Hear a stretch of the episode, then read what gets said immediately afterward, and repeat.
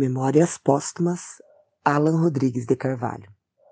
Ao verme que virá pois roer-me a terra, e ao beijo que fatal será na testa, e ao tempo a Deus dará da hora funesta, e a todo o que será em que ela se encerra. Eu deixo este legado, a obra modesta, de um corvo que ao sumir dobrar-se-á a serra, em último soneto se disserra, com quanto em alma eu volto a ser floresta. Não sei sequer se são memórias póstumas daquilo que em mim são fractais futuros, das mortes renascidas do Ouroboro.